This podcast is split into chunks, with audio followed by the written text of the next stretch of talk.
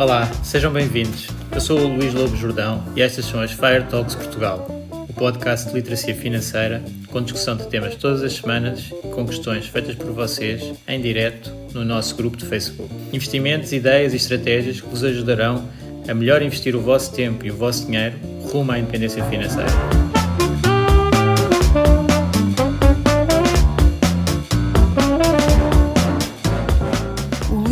Jordão trabalha nos mercados financeiros há mais de 20 anos. É um analista financeiro certificado pelo CFA Institute, criou o maior fundo português de ações e é atualmente responsável pelos produtos Stoic na SGF. Todas as opiniões expressas pelo Luís e eventuais convidados são exclusivamente suas e não refletem a opinião da SGF ou do CFA Institute. São ideias à data de gravação e estão sujeitas a alterações. Todos os investimentos envolvem riscos. Este podcast tem um intuito meramente informativo e não deve ser tomado como base para decisões de investimento.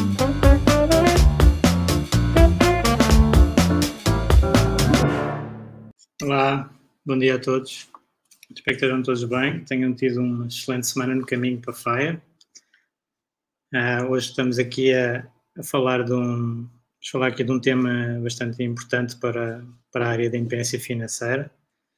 Uh, é um tema que, que, ajuda muito a estabelecer objetivos, uh, mas temos que saber o que é que está por trás desta famosa regra do, dos 4%. Portanto, é muito utilizada, como, como eu disse.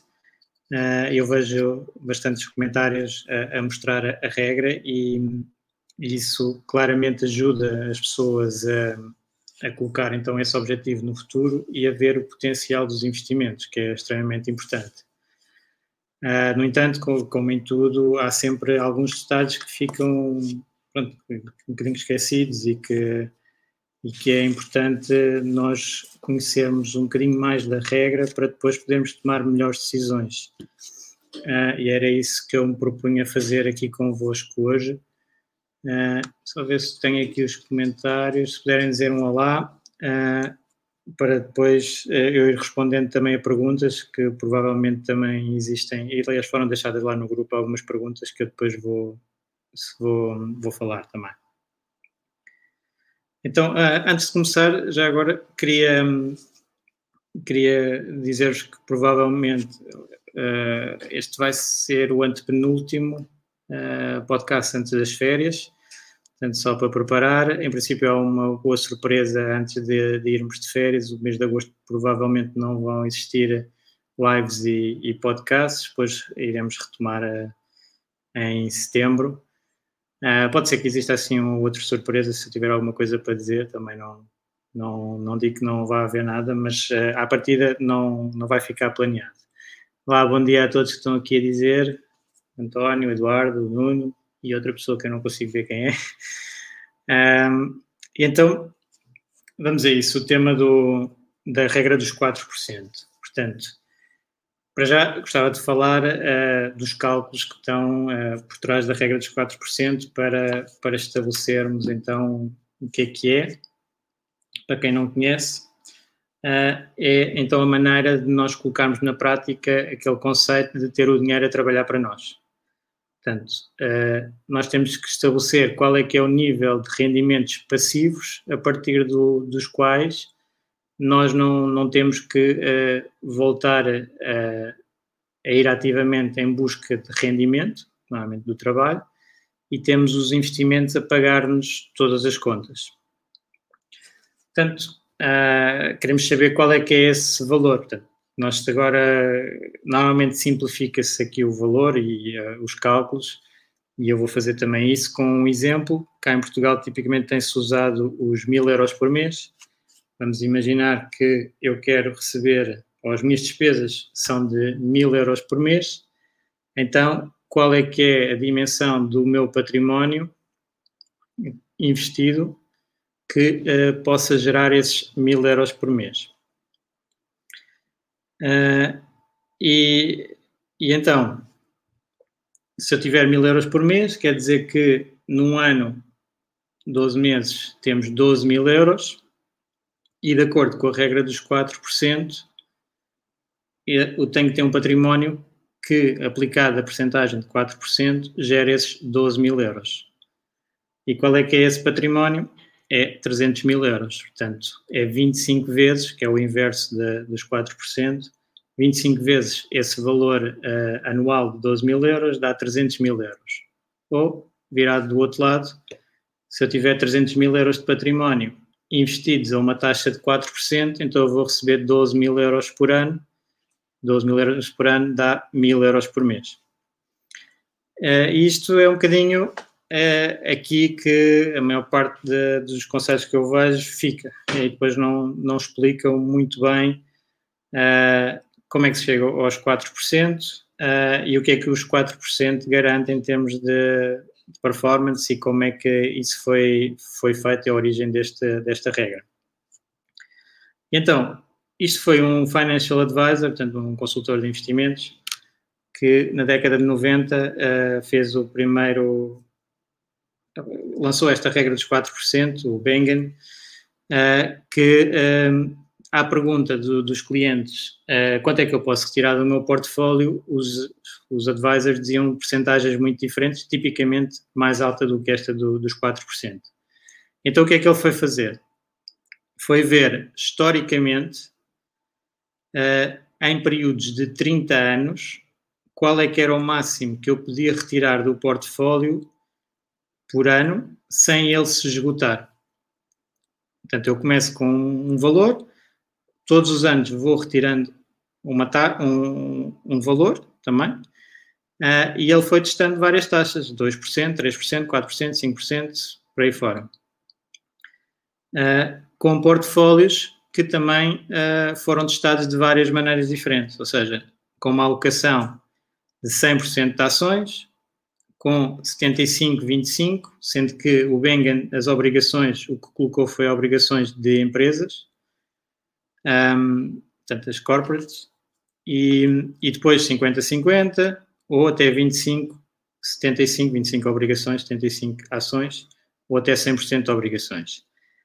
E com estes uh, testes, uh, chegou a probabilidades de o dinheiro não se esgotar com base nos dados históricos. Portanto, ele fez o estudo uh, desde mais ou menos o início do século e isso tinha um X número de períodos de 30 anos. Claro que uh, não são assim muitos, portanto, para análise estatística de dados não é muito rigoroso, mas foi ver qual é que tinha sido o pior caso, uh, em que não, não se aguentava esta retirada de capital por ano, dos 4%.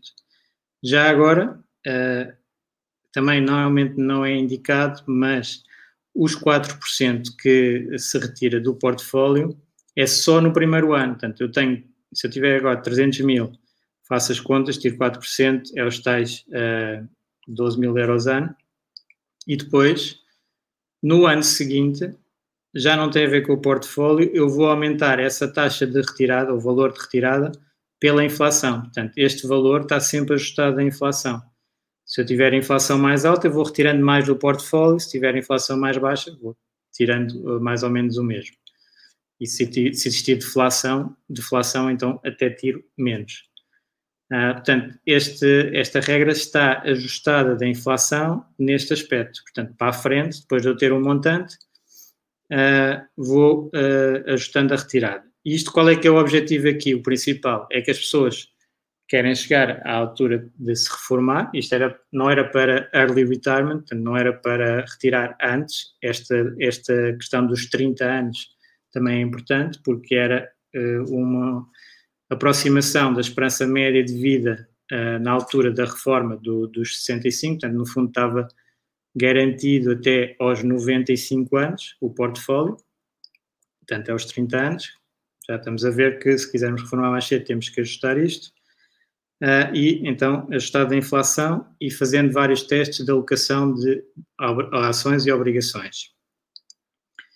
Uh, e o resultado, então, que lhe deu foi que era seguro uh, retirar 4% ao ano. Não existia, uh, neste caso, acho que o research dele, agora não estou bem preciso, mas acho que do dele nem havia qualquer ano a falhar a 4%. mais que isso, já havia. E, portanto, era o valor máximo que se podia retirar. Mas, em média, em média, claro que se podia retirar mais. pois arriscava-se a pessoa que fizesse isso, arriscava-se a ter um período negativo, uh, ser um dos casos uh, mais complicados e não, não chegar a esse valor.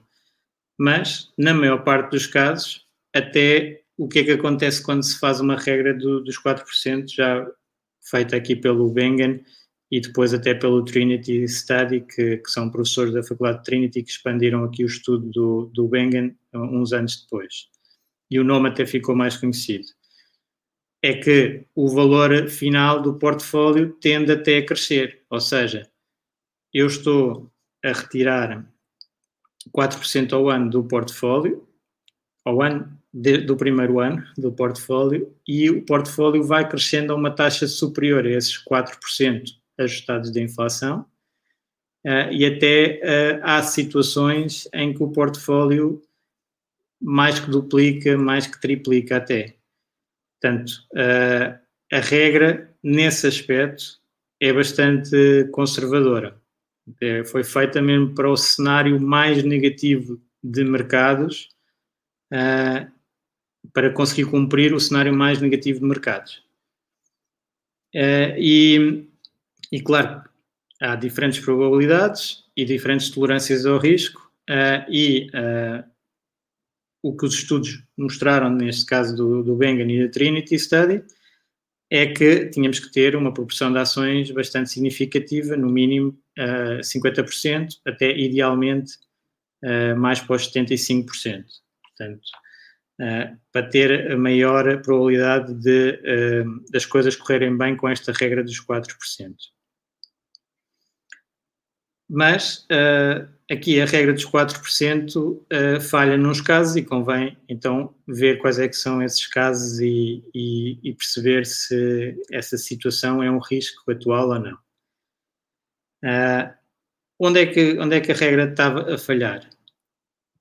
Já olhando para, para a lógica, não é? Nós temos aqui retornos de mercado, portanto, se os retornos de mercado forem mais fracos, vai ser mais complicado a regra funcionar e depois nós estamos a receber um valor uh, que vamos ajustando pela inflação. Portanto, se tivermos inflação mais alta, uh, também uh, vai ser mais difícil de cumprir a regra.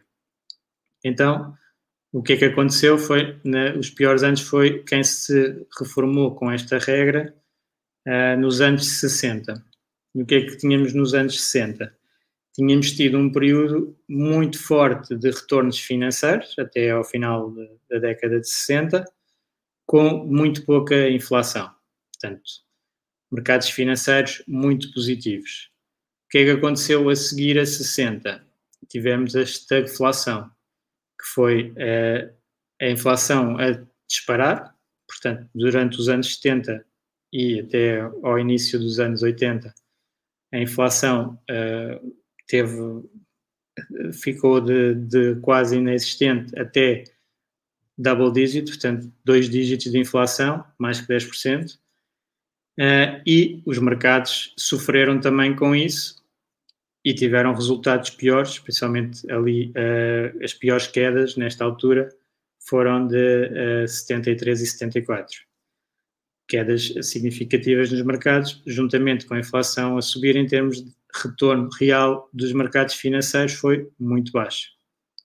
E até foi um, a, a, década correu bastante mal em termos de, de investimentos, a década de 70, e uh, em 1982 é o célebre uh, capa da revista, já não lembro qual é que era, uh, com The Death of Equities, portanto a morte das ações, ninguém quer saber de ações, basicamente tinha-se obrigações a pagar mais que 10% e, portanto, é, era uma taxa que as ações tinham que cumprir para, para serem interessantes muito difícil, um hurdle rate muito alto. Uh, e foi nessa altura então que a, a regra do, dos 4% falhou.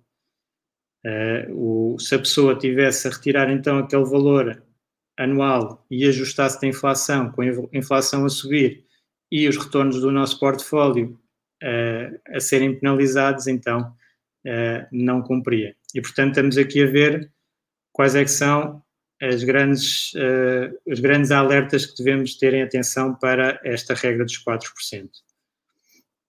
Inflação e retornos de mercado. Um, já agora, o, a regra também mostra uh, uma, um conceito muito importante que está associado aqui ao, aos 4%, ou à, à, taxa de retirada, que é uh, o risco da sequência de retornos. Sequence of Return Risk.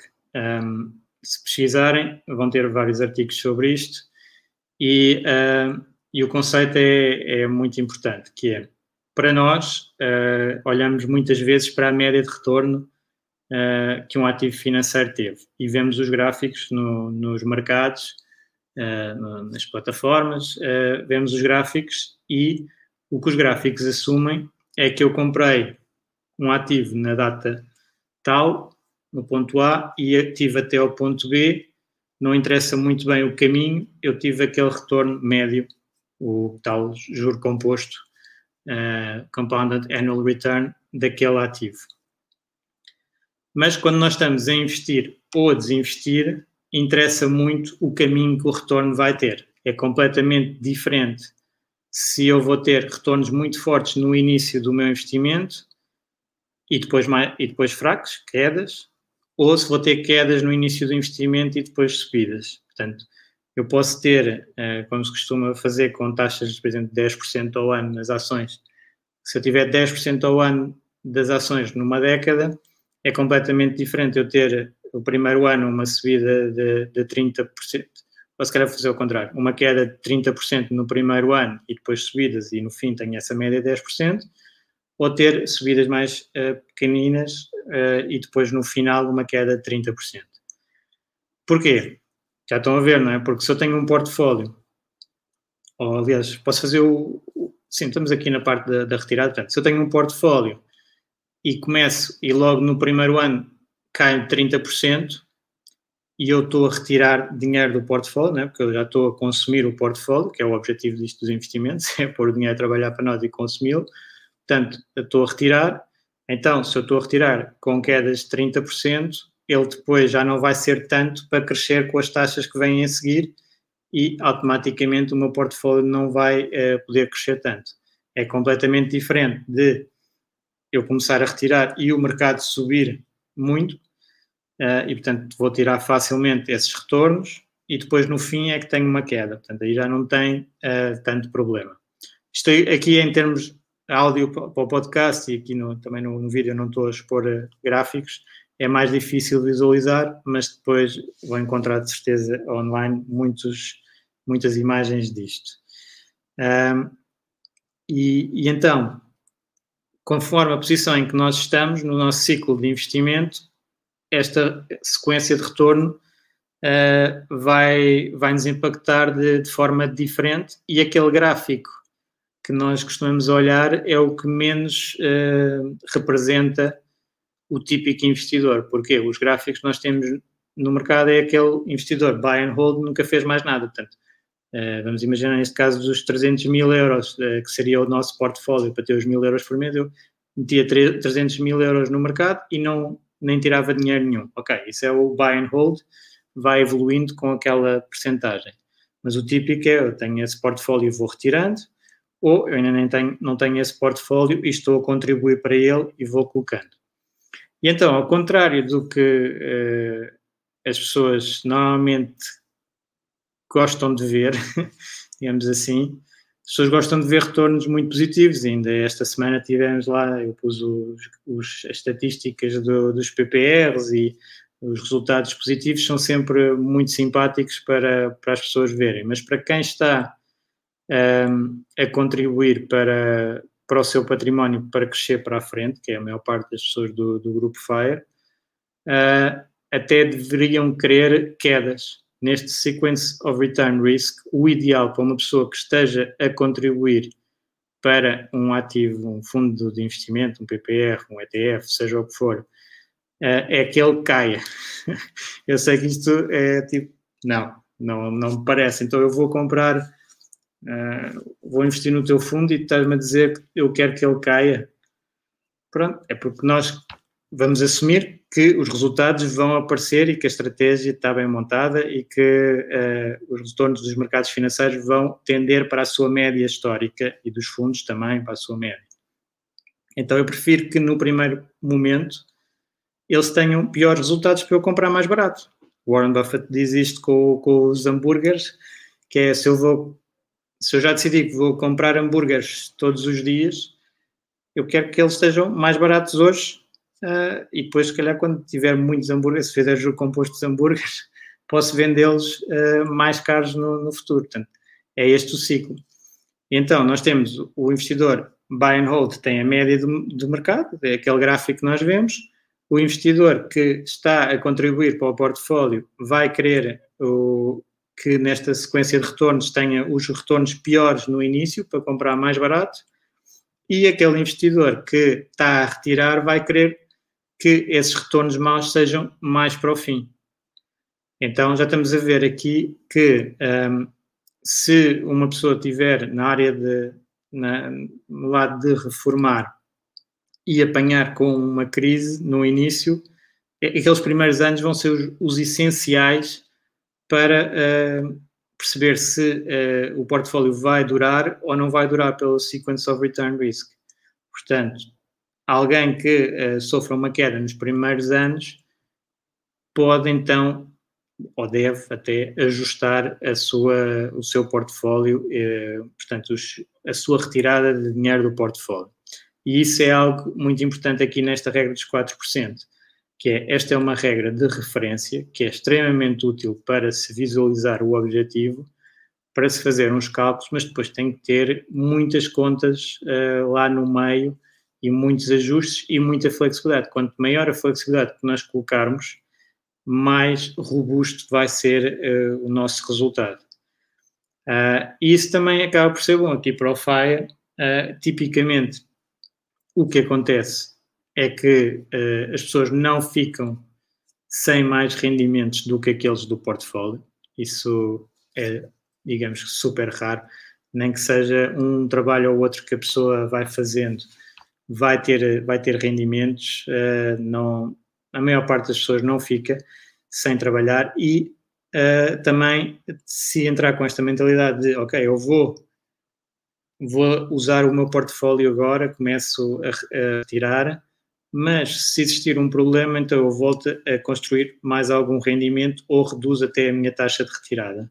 Isso torna o, uh, o portfólio, este caminho para FIRE muito mais seguro e nos primeiros anos é quando nós temos mais facilidade de voltar ao mercado de trabalho se algo acontecer de, de mal. Portanto, até é bom que o principal risco do sequence of return, a sequência de retornos, seja uh, no início, que é para podermos uh, ajustar. E então, todos estes ajustes são importantes, o portfólio também é importante, por exemplo, também vejo uh, um foco muito grande no uh, eh, 100% de ações e uh, aqui pode fazer sentido até no, na construção de, de, do património, digamos assim, na fase de acumulação, ter mais risco e até aproveitar então essas quedas para ir colocando mais dinheiro a trabalhar. Na, na altura do reembolso, é tipicamente muito mais preferível ter, uh, ter um portfólio mais, uh, um pouco mais conservador, embora tenha que ter na mesma uma grande proporção de ações para poder crescer no longo prazo. Uh, portanto, uma das coisas que também se pode fazer quando se está nesta fase de desacumulação, portanto, eu cheguei ao portfólio, está às 300 mil e quero retirar mil por mês, vamos imaginar, ou pronto, depois dá para multiplicar isto por vários valores, é só para ajudar aqui os mil por mês.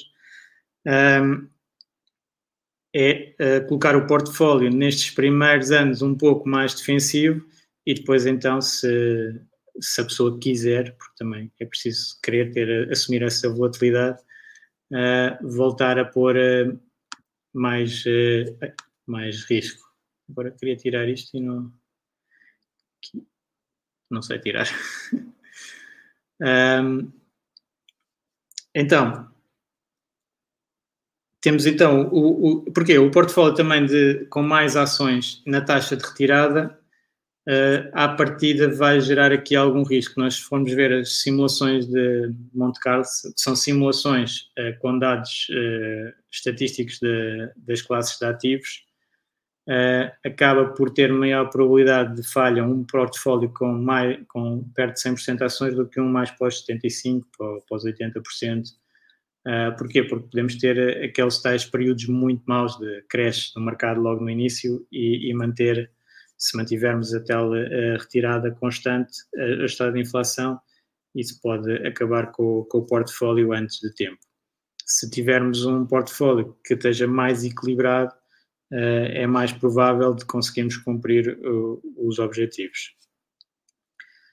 Mas depois, ehm, já sabem que eu tenho alguma experiência prática de investimentos e, portanto, Uh, já sei que existe um custo que, que, é bastante representativo e que não, normalmente não aparece nas contas da maior parte das pessoas que ainda está uh, a fazer cálculos para a frente, que é os impostos. Portanto, quando se faz esse cálculo de eu quero mil euros por mês e, e, fazer a regra dos, dos 4% para chegar aos 300 mil, normalmente ignora-se que esses mil euros por mês são líquidos e, portanto, eu tenho que ter um valor que uh, incorpore a taxa de imposto que vou pagar uh, para depois retirar os tais mil euros líquidos. Ou então estou, a assumir que são mil euros brutos. Qualquer modo, então, fazendo as contas, uh, é fácil de, de, ver que para eu chegar aos 300 mil, ou coloquei os 300 mil de alguma vez, pronto, isso não é o mais provável, ou tive a acumular durante, normalmente o exemplo é 20 anos, estive a acumular durante 20 anos uh, e tenho metade, mais de metade do, do meu portfólio 300 mil é de ganhos de capital e a outra é do capital pus lá. Portanto, eu vou pondo, fazendo a simulação também tradicional, em 20 anos a uma taxa de 10%, meto 400 euros por mês e em 20 anos tenho 300 mil. Isto é assumindo estas percentagens, que não é que eu concordo muito com, com elas, mas assumindo estas percentagens, uh, sim, chego uh, aos 300 mil e tenho mais de 50% do valor em ganhos de capital. Foi o mercado que, no fundo, me deu esse ganho. Se eu quiser retirar, então tenho uma taxa de imposto tipicamente de 28%. Uh, isso quer dizer, então, que se é sobre metade do capital que eu estou a retirar, os 28%, quer dizer que eu tenho que tirar 14% do valor então já estão a ver aqui um ajuste que eu tenho que fazer. Em vez de ter 300 mil para receber os 1000 euros por mês, tenho que ter 342 mil para receber os 1000 euros por mês. Isto é um ajuste que normalmente eu não vejo a ser feito, mas pronto, em termos de planeamento mais concreto, deve ser feito, porque a taxa de imposto é importante, e isto é uma das razões que já sabem que, que eu gosto de uh, eh, PPRs ou seguros, que a taxa em vez de ser 28 é 8, porque em vez de eu ter que juntar 342 mil para fazer este cálculo mais uh, preciso, uh, tenho que juntar só 312 mil. Portanto, uh, é uma diferença de 10% do valor que, que eu tenho a menos que juntar a menos. mas, claro, depois temos esta parte dos 10% ao ano, que eu já sei que é muito fácil fazer cálculos com, com percentagens, depois é mais difícil entregá-los, digamos assim. Eu também consigo fazer os cálculos com 10 e com 15, e nos últimos anos, uh, realmente as estratégias de ações diretas, se eu tiver 100% de, ações, as minhas estratégias têm dado taxas muito altas, historicamente, mais perto dos 15 do que até dos 10. Uh, eh, mas eu não vou planear com isso, não, não, faz, não faz sentido. Porquê? porque muitos, muitos influencers, eu vejo isso a acontecer, uh, vêm com cálculos, por exemplo, de 2010, quando os mercados estavam perto do, dos mínimos, né? 2009 foi os mínimos, uh, e eu assumir isso era como se assumisse que agora estou nos mínimos, né? Portanto, os retornos esperados dos mercados são mais altos quando eles tiveram, acabaram de ter uma crise e têm essas, essa grande vantagem de comprar muito baixo e o retorno esperado é muito alto. Neste momento nós não claramente, olhando para, para os mercados e para os múltiplos, não estamos nessa situação. Portanto, uh, se, eu, se essas pessoas que fazem essas, uh, essas uh, extrapolações de 2010 fizessem de 99 e nos 20 anos seguintes, em vez de fazer, portanto, 2010 já agora, a taxa para o MSCI World é 12%. Ok, 12% ao ano. Muito simpático uh, e, e, tem sido forte e este último ano também fortíssimo, ainda mais. Né? E isso parece que ainda dá mais confiança para fazer a projeção com, com taxas mais altas, em vez de as pessoas verem que uh, se o mercado já subiu, tem menos espaço para subir a seguir. Mas uh, que é que, se eu fizer de 2010, tenho 12,2% no MSCI World. Se fizer de 2000, tenho 4,93%. Portanto, mais ou menos 5% ao ano de 2000. Uh, eh, porque, uh, aliás, final de 99 é uma altura mais representativa do que para fazer os cálculos para a frente, mais parecida com a que temos atualmente. Uh, portanto, não estou a dizer, e não, não, não é isso que eu faço, que é um, estar a tentar prever o que é que os mercados fazem, agora temos que olhar para o que é que está dentro dos números do mercado, e eu sei que quando se faz um, uh, investimento só em ETFs, o índice normalmente não se liga ao preço, pronto, não, aí uh, o investimento em ETFs acaba por se aproximar muito da, não, não é para ser ofensivo, mas da especulação, porque o especulador também não quer saber do preço, do valor intrínseco das coisas, não, é, é só se há, as pessoas estão a comprar, se não estão a comprar. Uh, o investidor em fundos índice uh, é por outra razão, não quer saber se as outras pessoas estão a comprar, se não estão a comprar, não quer vender ninguém, está a investir, mas tem a mesma mentalidade é de não quer saber do valor intrínseco das coisas tenho o índice e não me preocupo com, com isso. O que é perfeitamente válido, mas tem este problema, uh, que é não considerar o preço no, nos investimentos. Uh, olhando para o preço de, das coisas, uh, nós temos que ter expectativas de retorno mais baixas.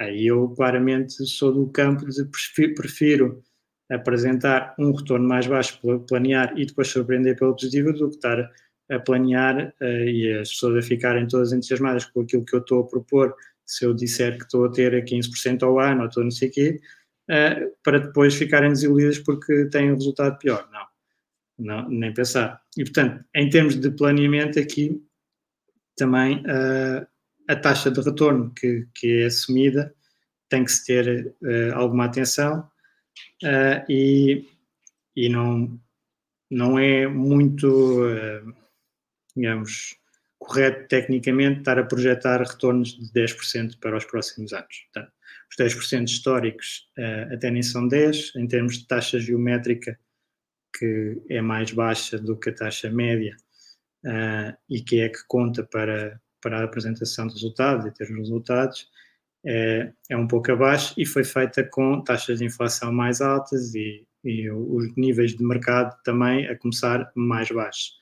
portanto, em termos de valorização. Portanto, há uma série de questões que uh, nos uh, indicam que devemos ser mais conservadores no, nas taxas de, de, retorno. E, aliás, já agora, também o próprio Jack Bogle uh, falava nessa expectativa de retorno para o longo prazo, julgo que é uma entrevista de 2017, em que a expectativa de retorno dele para o mercado acionista era um alerta que ele dava a, às pessoas que era uh, de o expectativa de retorno ser mais perto dos 4% do que, do que dos 10 ou dos 12 que estava a acontecer também até então. E, entretanto, têm sido mais altos, portanto, vamos, temos que ter alguma atenção. Uh, mas depois, outro, juntando aqui outro, outra questão que, que tem, tem, temos que ter atenção, para além dos impostos que temos que contar, porque eles vão ser pagos, tipicamente, uh, no, nos nossos investimentos, uh, é que vamos ter a inflação até chegarmos a esse montante dos 300 mil. Portanto, quando as pessoas apresentam uh, para a regra dos 4%, ok, eu quero ter mil euros por mês e isso dá um património de 300 mil que eu tenho que ter. Isso era se eu tivesse hoje. Se eu tiver hoje, tenho esses mil euros em, em termos de valor de consumo de bens, portanto, ajustado à inflação. Mas se eu estou a 20 anos de ter esse valor, então eu tenho que ajustar esses mil euros com a inflação que eu espero desse tempo.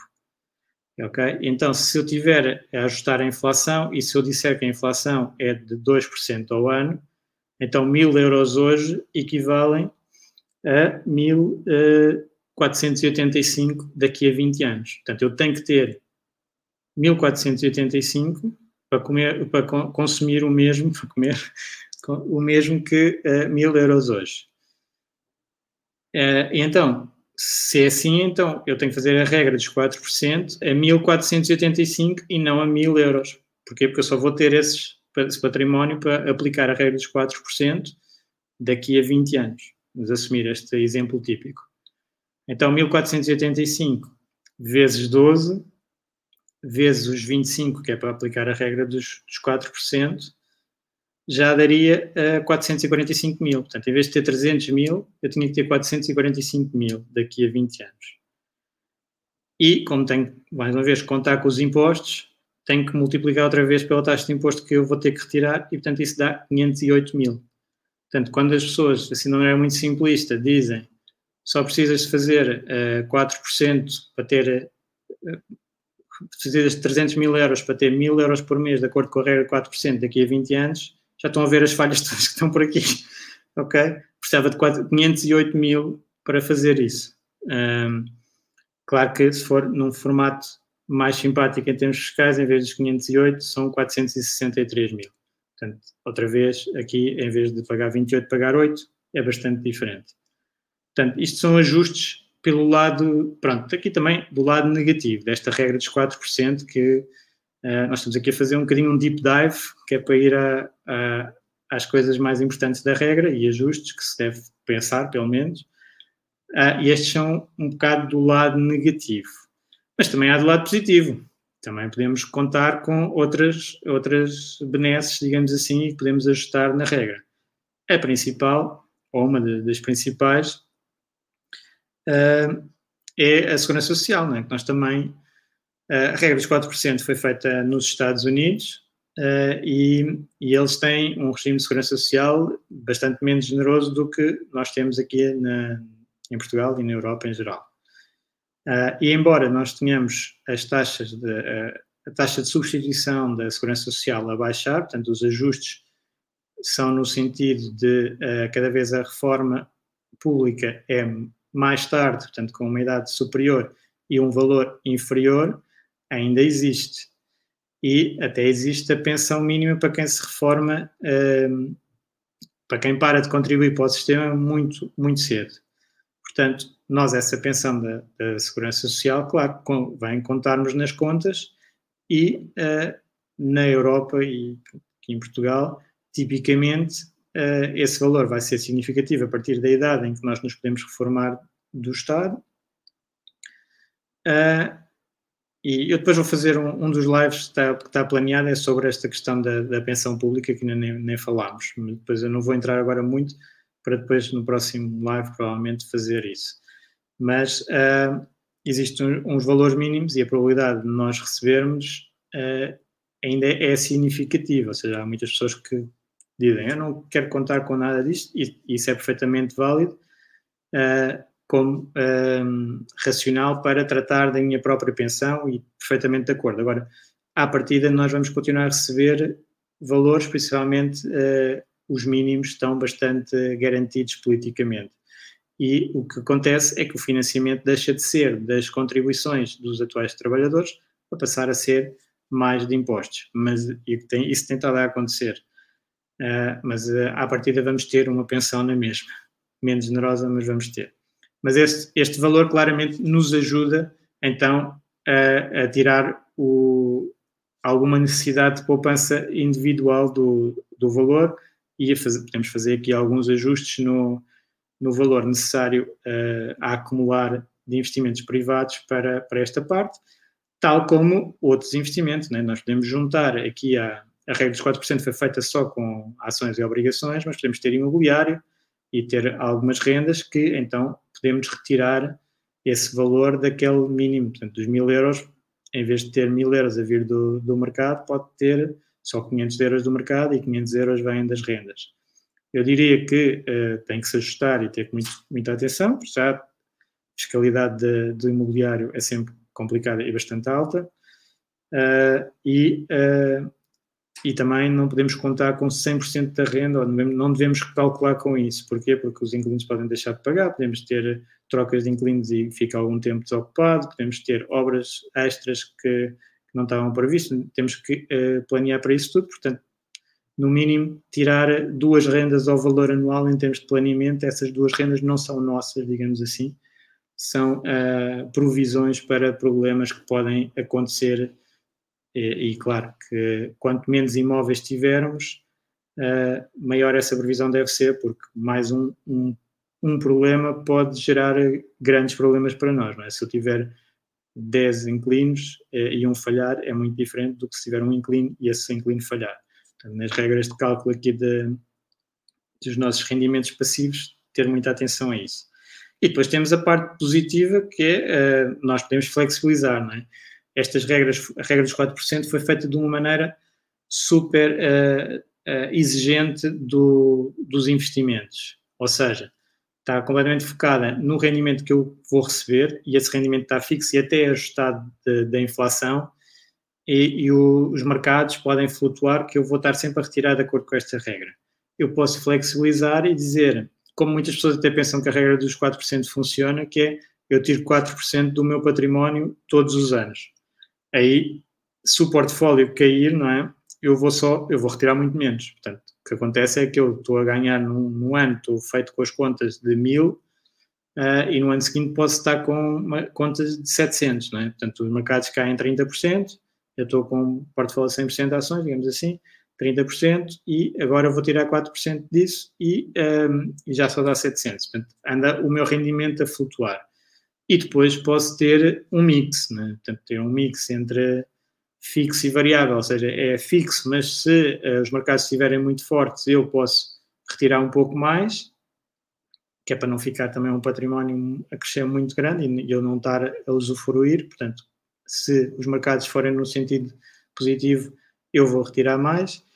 Ou um, ehm, no lado uh, negativo, né? se tiver uma queda de mercado e eu conseguir, então, se tiver flexibilidade, corto o meu consumo, corto a minha retirada de, de capital uh, e vou assim tornar muito mais robusto o meu portfólio para, para o futuro.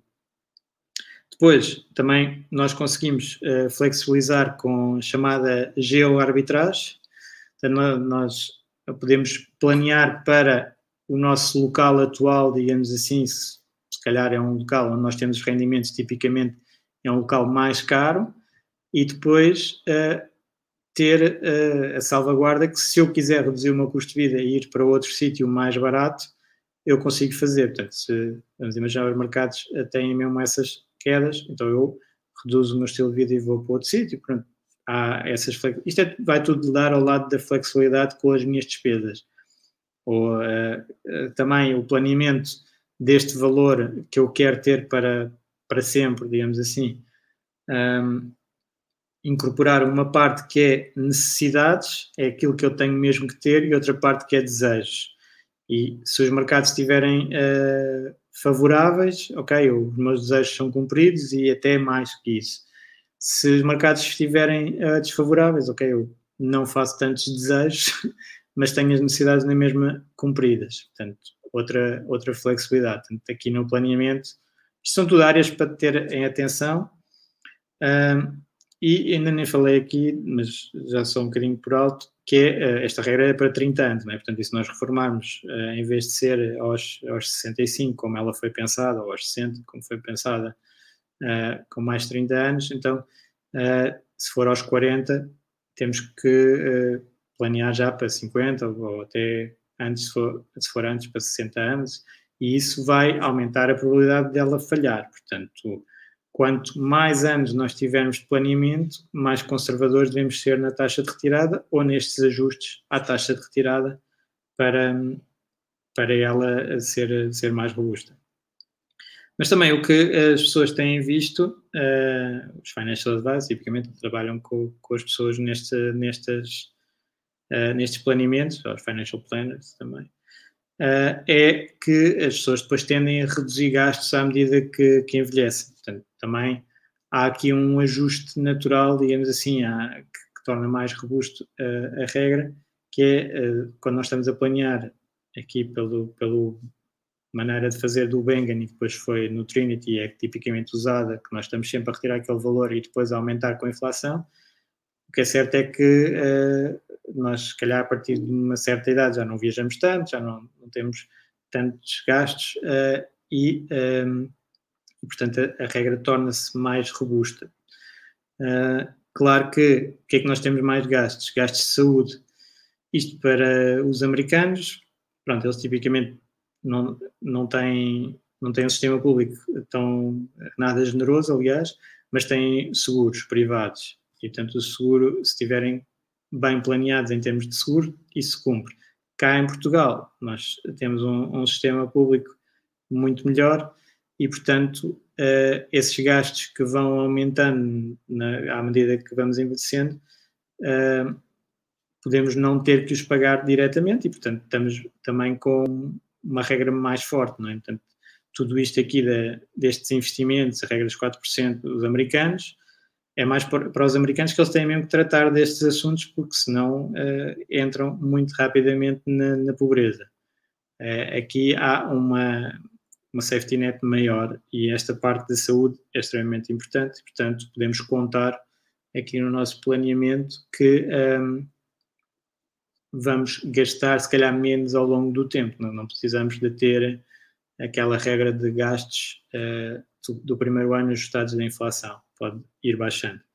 E até porque temos tido, uh, isso é um tema uh, forte este ano, porque a inflação está, está a níveis mais altos, algumas pessoas acham que é mais temporário, outros que acham que é mais duradouro, Uh, mas nos anos anteriores o que nós estávamos a ter é uma grande pressão de baixa de custos por causa da tecnologia e da globalização, principalmente. Portanto, uh, quem acredita mais deste lado vai ter menos problemas com a, com a inflação. Uh, quem, quem acha que, entretanto, vamos ter uma subida de preços tem que ter mais, mais cuidado. mas depois também, outra área positiva e que nós podemos uh, mexer no, no, no, nestes estudos, tipo, adaptar ao nosso caso concreto, uh, é que eles fizeram simulações com muito poucos ativos, portanto, é só ações e, e obrigações, algumas, num caso, há obrigações corporate, noutros, há obrigações uh, dos governos, portanto, obrigações de empresas num dos estudos, obrigações de, de governos noutros, e nós temos que fazer portfólios muito mais robustos, usando um, aquilo que se chama o único almoço grátis de, dos mercados financeiros, que é a diversificação. Portanto, nós podemos pôr outras classes de ativos com um perfil de risco-retorno uh, mais simpático, que equilibra o portfólio e que torna então aquele risco de sequência de retornos uh, menos grave, portanto, quedas menores. Já sabemos também que um, quedas menores é muito mais fácil de recuperar para novos máximos. Portanto, eu sou um grande apologista de ter uh, as ações, ter bastante proporção de ações, mas depois dentro das ações há ações muito seguras, muito conservadoras, muito sólidas, porque essas caem muito menos e depois é muito mais fácil de atingir novos máximos e melhores resultados. Portanto, ter um portfólio que usa então a diversificação para permitir ter menos quedas e e assim uh, diminuir muito o risco da tal sequência de retornos negativa.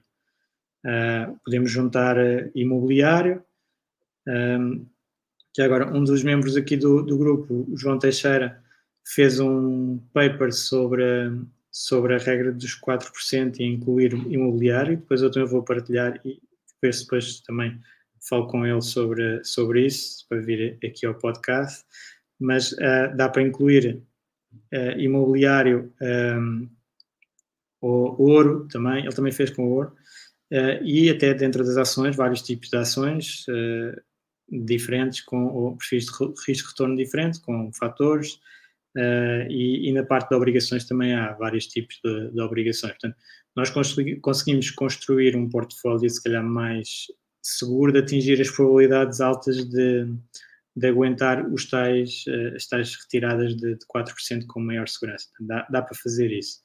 E claro que uh, aqui também temos um, ehm, do lado negativo, os custos de fazer os portfólios também, que é, que é importante. Ou seja, nestes estudos uh, não estão feitos com custos, nem sequer do, dos próprios, poderia ser com ETFs ou com, com fundos ou com investimento direto, etc. Os custos de, desse tipo de, de, abordagem não está. Claro que estes advisors, que propõem tipicamente até uh, estratégias com ETFs, porque dá para simplificar aqui o, o valor, o custo uh, parece o mais baixo, mas depois eles cobram os seus FIIs, não, é? tipicamente sai da hora do, do 1%, 1,5%. Portanto, a maior parte dos advisors vai cobrar isso, portanto, depois isso, estas probabilidades de ganho uh, ajustado disso vão ser diferentes, porque tem que se tirar esse custo. Se for um fundo índice, não, esse custo nunca vai ser compensado. Se for uma gestão uh, um bocadinho mais ativa, pode a gestão conseguir acrescentar valor suficiente para anular esse custo. Uh, nesse caso, aqui uh, é o, o, objetivo que eu tenho na, nas minhas estratégias, é esse, claramente. Uh, e, e, portanto, aí, pois é conforme um bocadinho a filosofia de cada pessoa, se, se está mais virada para o lado de, de, de índices, para, mais virado para ter alguma, alguma estratégia de alta performance do mercado, que pode acontecer, pode não acontecer. portanto, que, uh, que vai ter que ajustar também o, o seu perfil e a taxa de retirada. Um, mas pronto, aqui claramente as maiores diferenças uh, são a dos impostos. Uh, claramente é algo que, que é, é interessante que normalmente é ignorado, embora seja aquela coisa que toda a gente diz que é só há uma coisa certa, que é a morte e os impostos, duas coisas certas, que é a morte e os impostos mas depois na, na apresentação de estratégias de investimento, resultados e tudo o que tem a ver com investimentos, uh, o que é dito tipicamente é ah, os impostos são complicados de calcular e, portanto, vamos ignorá-los.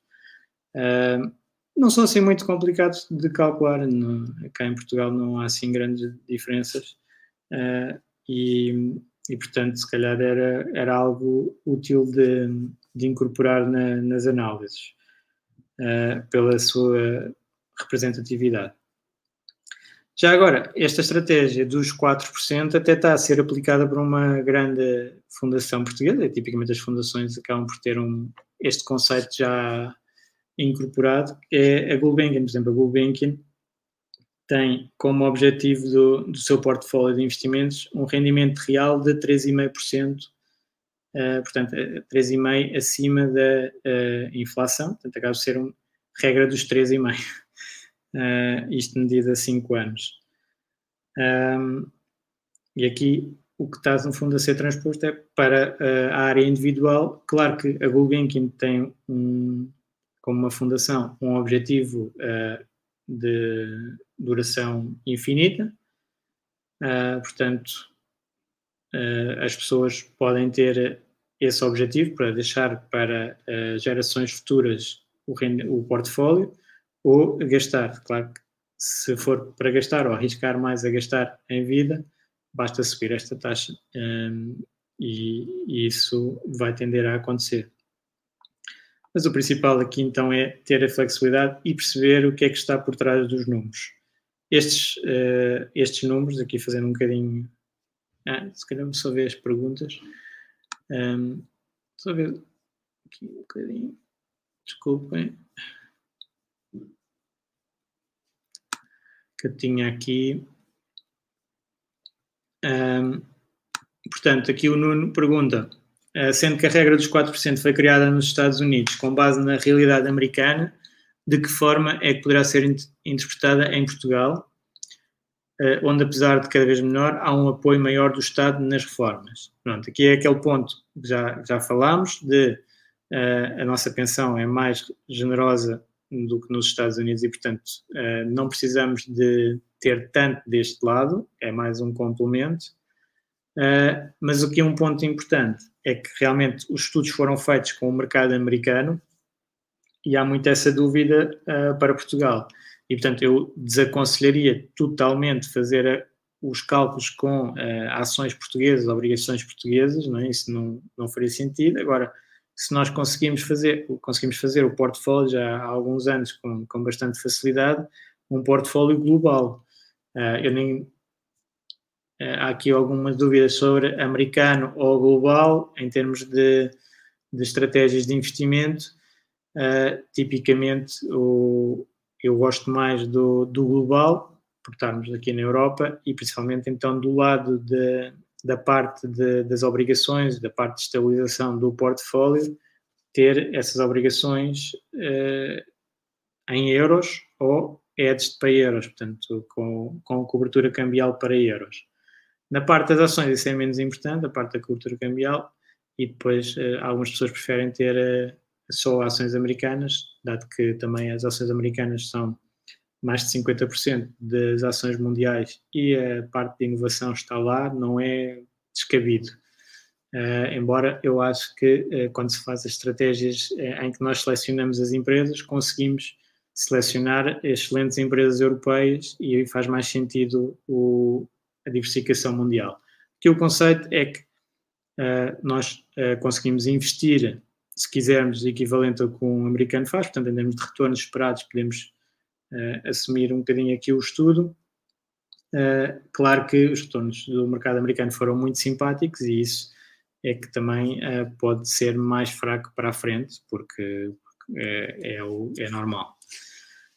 mas mesmo assim, também tivemos no passado inflação muito mais alta e agora temos inflação muito mais baixa, até ver este período temporário de, de inflação mais alta do último ano. Depois o Sérgio, uh, ainda tinha, ah, mas ainda tinha aqui, desculpa. Para quem quer atingir o FIRE cedo na casa dos 30, uh, como é o caso, uh, será que os 4% funcionam? Pronto, aqui a probabilidade então de o portfólio cumprir a retirar 4% vai baixando com o período, com mais tempo, e portanto uh, também vai aumentando o valor nos casos positivos, não é? o portfólio tem muito mais tempo para crescer e até pode crescer muito mais, mas pode ir para zero, portanto as probabilidades eh, vão diminuindo dele ser sustentável quando nós vamos aumentando o número de anos, portanto se fizermos alguma coisa é tentar ser mais flexível com o portfólio se tivermos mais anos pela frente e, e compreender aquelas alavancas de poder ir buscar outro rendimento ou reduzir os gastos, eh, se, se for o caso, se tivermos essas alavancas, então acaba por funcionar, temos que ter atenção. Um, depois o Sérgio uh, pergunta como aplicar essa regra para quem começa aos 50. Uh, vou, ter, vou mesmo ter que trabalhar até aos 65, 67.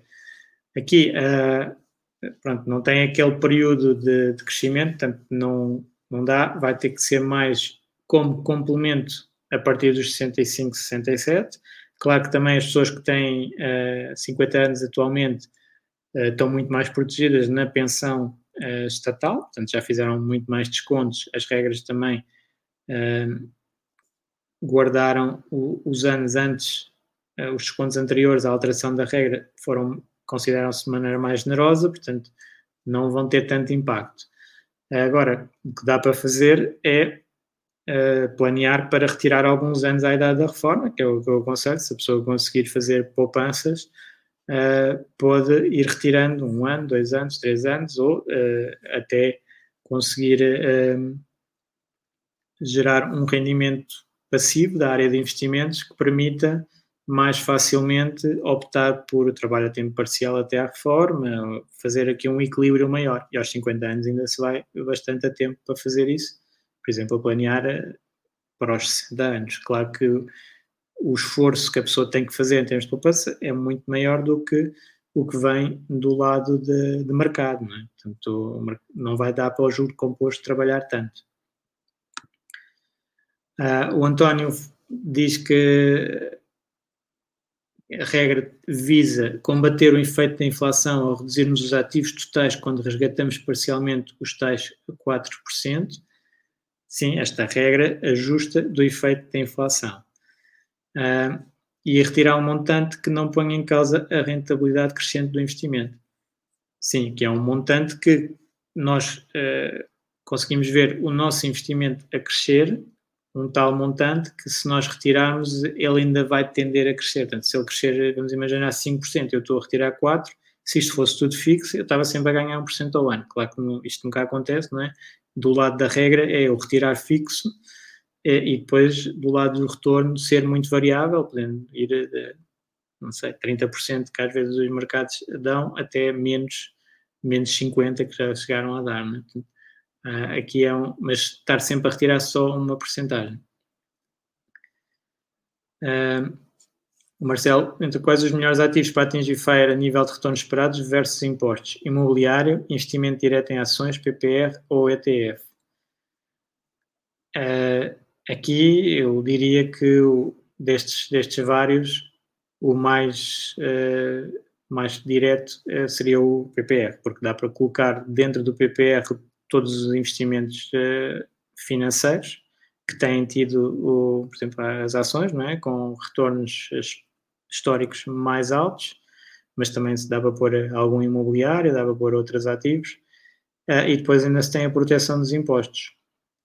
Os outros, uh, tipicamente prefiro colocar dentro do PPE, mas também uh, têm diferentes graus de, de tributação uh, e de retorno esperado. O, diria que o segundo, se calhar, mais provável, portanto, aqui também é um bocado de probabilidade, seria talvez os ETFs em média, não é? Porque em média o ETF vai fazer melhor que a maior parte dos investidores. não sei qual é que é o histórico do, do Marcelo ou quem tiver a pensar fazer investimento direto em ações já sabe que vai ter que ter uh, um custo de aprendizagem uh, e, e, para começar uh, a bater o mercado provavelmente vão passar alguns anos e portanto diminui a probabilidade de, de conseguir. É mais, é mais provável fazer ETFs. Algumas pessoas conseguem com investimento direto em ações e embora tenha muitos custos a nível de, de transações e de impostos, ter uh, resultados melhores. Mas diria que aqui, um, ehm, provavelmente PPR, depois ETF uh, eh, e, e, depois ações e depois imobiliário. Imobiliário direto tem um risco pronto, muito grande de concentração, ou seja, eu não consigo ter uh, tipicamente muitos imóveis e basta-me ter um problema num deles e compromete aqui a, a estratégia, pode comprometer a estratégia. Portanto, aqui há algum, algum risco. Um, depois o Ricardo um, diz que 4% é muito pouco, tendo em conta que vamos ter de descontar em IRS. Um, mas há que saber fazer os cálculos aos custos de vida que queremos ter e balancear a nossa vida FIRE com, com os rendimentos. Sim, aqui pronto, é a parte que temos que ter atenção o IRS. Uh, vá, é um cálculo importante a fazer, como, como eu falei. Um, o Tomás mostra aqui a questão aqui fundamental e que tem a ver com, com as nossas poupanças e investimentos, é que 4% de um valor pequeno é pouco, mas 4% de um valor grande já é, já é muito. E isso, então, está um bocadinho do nosso lado, de poupar e investir para conseguir, então, uma base maior da qual podemos retirar os 4%. Há algumas pessoas que até Uh, já, já fazem bastante poupança, os portugueses, alguns até fazem bastante poupança, depois têm muita dificuldade em investir e agora se calhar a, a ver este e a outros artigos sobre, sobre a regra em outros fóruns, sobre a regra do, dos 4%, podem até ver que já estão mais perto do que pensavam de ter um rendimento passivo um, ehm, a trabalhar para eles e mais perto da, da independência financeira. Só faltava era uh, começar a investir. Uh, e a Anabela uh, diz que falta contar com a inflação. Portanto, aqui na, na regra da, dos 4% já se conta com a inflação naquela ótica. Se eu tiver agora os tais, portanto, com o exemplo dos mil e os 300 mil, se tiver os 300 mil e aplicar agora, ela já está a contar com, os, com, com a inflação para a frente. Agora, se eu uh, tiver a poupar para ter mil euros daqui a 20 anos por mês, esses mil euros têm que ser ajustados da inflação, portanto, têm que, ser multiplicados pela taxa que nós considerarmos é, aceitável, a expectativa de inflação para a frente e depois então fazer os cálculos à regra dos 4%. Eu isso realmente não vejo a ser feito muitas vezes. Hum, e eram estas as questões, não sei se. Uh, Perdi-me aqui. Ok. Não sei se há alguma questão aqui live uh, sobre o que eu tive a falar hoje, uh, a regra dos 4%.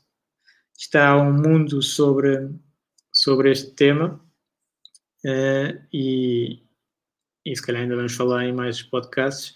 Já agora está aqui uma pergunta que eu não consigo ver de quem é, mas assumindo que o meu perfil é agressivo, tenho 57 anos e uma pensão calculada neste momento à idade de reforma de, aos 65 mais ou menos 2K, o meu portfólio está 100% em ações a valer 3 dígitos generosos, uh, 60% small caps, Estados Unidos e Europa e 100% em ações. Achas que esta estratégia não é aconselhável para a minha idade, tendo em conta a regra dos 4%? Aqui, uh, a regra do, dos 4% tem lá os estudos para 100% de ações e, um, ehm, e, e, é, uma, é uma, definitivamente uma possibilidade. Agora, aqui vai-se ter que ver, e com, com este, depois depende dos objetivos, não é? Porque uh, não sei quanto é que é para retirar uh, uh, por mês nas, naquela parte de necessidades e desejos. Se for em grande medida desejos, digamos assim, não, não vai acontecer nada de mal se os mercados tiverem uma queda de 50%. Então, se calhar faz sentido para o perfil de, de risco, como é óbvio. Um, se não, não, não é? Porque é, se for para começar a retirar e precisar desse valor, então provavelmente faz mais sentido nos primeiros anos, como eu disse há pouco, ter um perfil um pouco mais conservador e depois de passar esses anos e estar completamente estabelecido um, uh, a taxa, estar confortavelmente a retirar uh, os, os tais 4% calculados, poder então uh, manter uh, ou voltar a pôr mais, mais, mais risco no, no portfólio. Agora, depende muito das pessoas, aqui não, eu não vou estar a dar aconselhamento individual, nem posso, mas é um bocadinho estes conceitos que tem que se ter, é, é a necessidade de correr risco, é como em tudo no perfil de investimento, eu tenho que ver muito bem a minha capacidade para suportar risco, ou seja, se os mercados caírem eu vou ficar mal ou vou ficar bem, vou ficar na mesma, portanto, um, não, se a pessoa tiver um património muito grande para o, o que está a gastar, não vai ter problemas, pode assumir mais risco. Uh, depois, se eu gosto ou não gosto de correr risco, ou seja, se eu vou ficar estressado, se é mais a parte psicológica, mais interna da pessoa, Uh, se eu vou ficar estressado a olhar para os mercados no dia a dia, uh, porque estou com 100% de ações e aquilo está sempre a variar, uh, agora tem sido para o lado positivo, mas de certeza, isso garanto, vamos ter períodos que é para o lado negativo. se eu não durmo bem com isso, então não, não faz sentido eu ter esse risco. E depois é um bocadinho da necessidade ou não de correr risco. Se eu já tenho os meus objetivos cumpridos uh, com um portfólio com pouco risco, se calhar não faz muito sentido eu correr uh, muito risco com, com o portfólio. Né? Qual, é que é, qual é que seria a necessidade? Não, não, não faz muito sentido. Portanto, é estes, estes conceitos que, que tem que se ter para, para a regra dos 4%. Agora, em termos de regra matemática, uh, as taxas de probabilidade são mais altas quando se tem um perfil com mais ações normalmente não é mais provável uh, cumprir os objetivos com mais os 80% de ações do que para os 100%, mas pronto, aí é só também de acordo com, com o perfil de risco e, e uh, aqui uh, há muitos cenários que vão decorrer, não é? O, o risco é que mais coisas podem acontecer do que as que vão acontecer, mas agora chegamos a este ano 2021 com esta performance fortíssima, mas podia ter acontecido algo que era o outro caminho e tínhamos resultados negativos. E nós temos que incorporar isso sempre nos nossos portfólios e ver o, não só o que, é que aconteceu, mas o que é que podia ter acontecido com as várias estratégias. Um, ok? Porque um, podiam ter acontecido e podem acontecer no futuro muitas, uh, muitos cenários diferentes. Isto é um bocadinho como aquelas uh, séries de ficção científica de realidades alternativas. Nós temos de estar sempre a pensar nisso no, nos mercados. O que aconteceu não era obrigatório de ter acontecido. Ok? Então, espero que tenha sido útil uh, e vamos falando aí no, no grupo Fire. Uh, pelo menos até ao final de, de julho ainda vamos fazendo aqui uh, o podcast, depois fazemos um, um breve interregno e voltamos mais para a frente. Então lá, um abraço a todos.